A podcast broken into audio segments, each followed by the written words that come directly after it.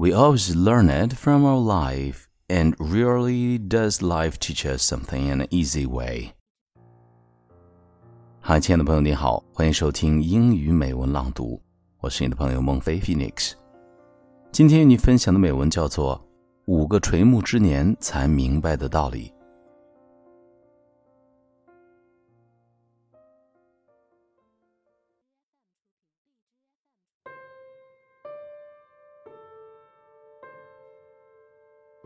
Life is not easy when you're pursuing something worthwhile and ready to learn from the best experiences. Most of the time, we learn the lessons from the old and wise as we have already been where we are and have done what we do. But we hardly take their advice in advance. We never think of this as a precaution. We always learn it from a life, and really does life teach us something in an easy way. It always takes tests and then fails us to learn anything worthwhile.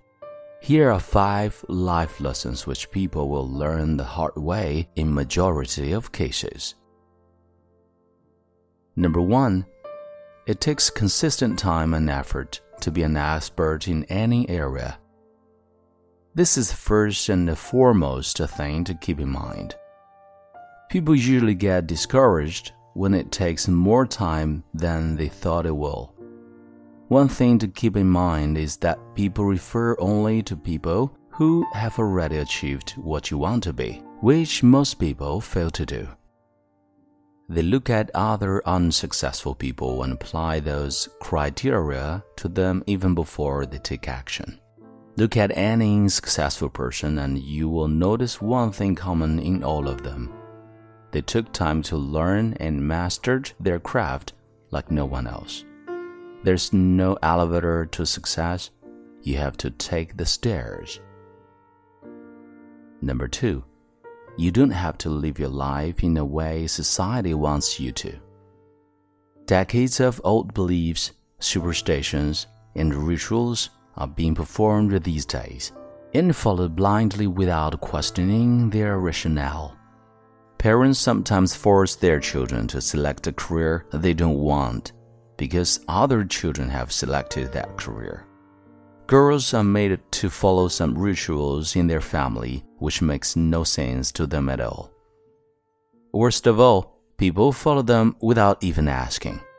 There's no harm in old rituals and beliefs, but when you pursue them before your interest, sooner or later you realize that you should first do what you think is right. Number three, we don't care about the things we get easily. This is true in all the areas of life. Take health, for example. Very few people take their health seriously. They know that if their health is lost, they won't be happy. Still, they eat junk food and never exercise keep accumulating fat and keep spending on weight loss programs. Still, nothing works. Why? Because they don't take their health seriously, and the real reason behind that is they have got it for free. We spend thousands on cars and take care of them nicely. Imagine what it would have been the price of human body if we had to pay for it. And then imagine how well we would take care of it if we had paid a huge amount of money to get our body. Number four, in a world where everyone is trying to be like someone else, it takes great amount of courage to take the road less traveled. In our whole life, we are always asking 10 people before taking any step. We always want to validate that we are sure and do not make any mistake. We're too scared to fail hands. We follow the same path that everyone suggests, do the same thing everyone does, take the same career path everyone takes, wear the same clothes everyone wears, and hang out with the same people we work with. Why? Because we're scared. But when you get bored of life, you realize that you are not meant to do what everyone does, and that your destiny is different than anyone else out there in the world. But the price we pay to realize this is high. because it takes a tremendous amount of guts to follow your own trail by listening to your heart. Number five, you have to break the rules sometimes. We follow rules so that things are in order and no one is disturbed unnecessarily. This is true in case of traffic and other company rules. But when it comes to your life, there are rules made by people who are scared to do something apart from their routine, and therefore they made rules to prevent others doing so. But when time passes by and you think you are not being directed towards your goal, and these so called rules are your biggest obstacles, break them. Sometimes we need to be bold and act courageously. After all, life lessons are always learned the hard way.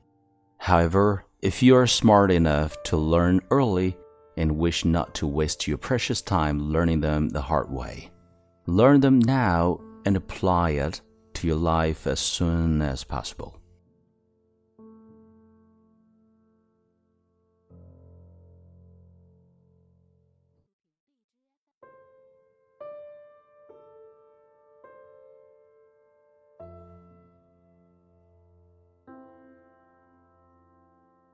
你现在收听到的是英语美文朗读。